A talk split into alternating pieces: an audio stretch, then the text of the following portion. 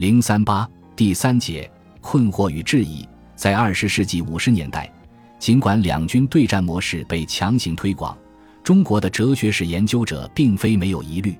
在哲学界，围绕如何看待两军对战，曾召开多次学术讨论会。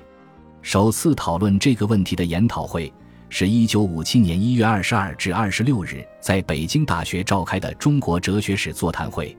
来自北京大学。中国人民大学、中央党校、科学院哲学所的一百二十多人出席了会议，其中有从事中国哲学史研究的学者，也有从事西方哲学史研究和马克思主义哲学研究的学者。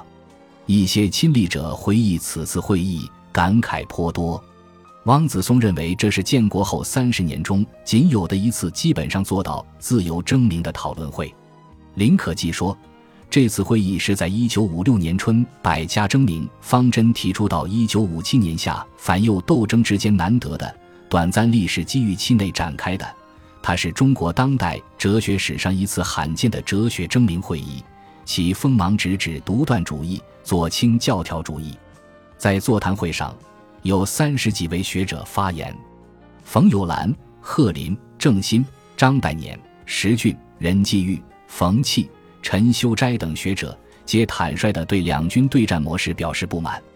许多学者在会前或会后发表文章，表达自己对教条主义风气的反感。一月二十九日，《光明日报》以“北京大学哲学系召开一百多人的座谈会，热烈讨论中国哲学史的若干问题”为题，报道了会议概况。哲学研究编辑部还编辑了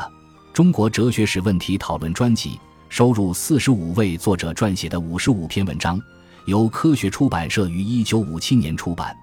学者们对两军对战模式的质疑，主要集中在以下三个问题上：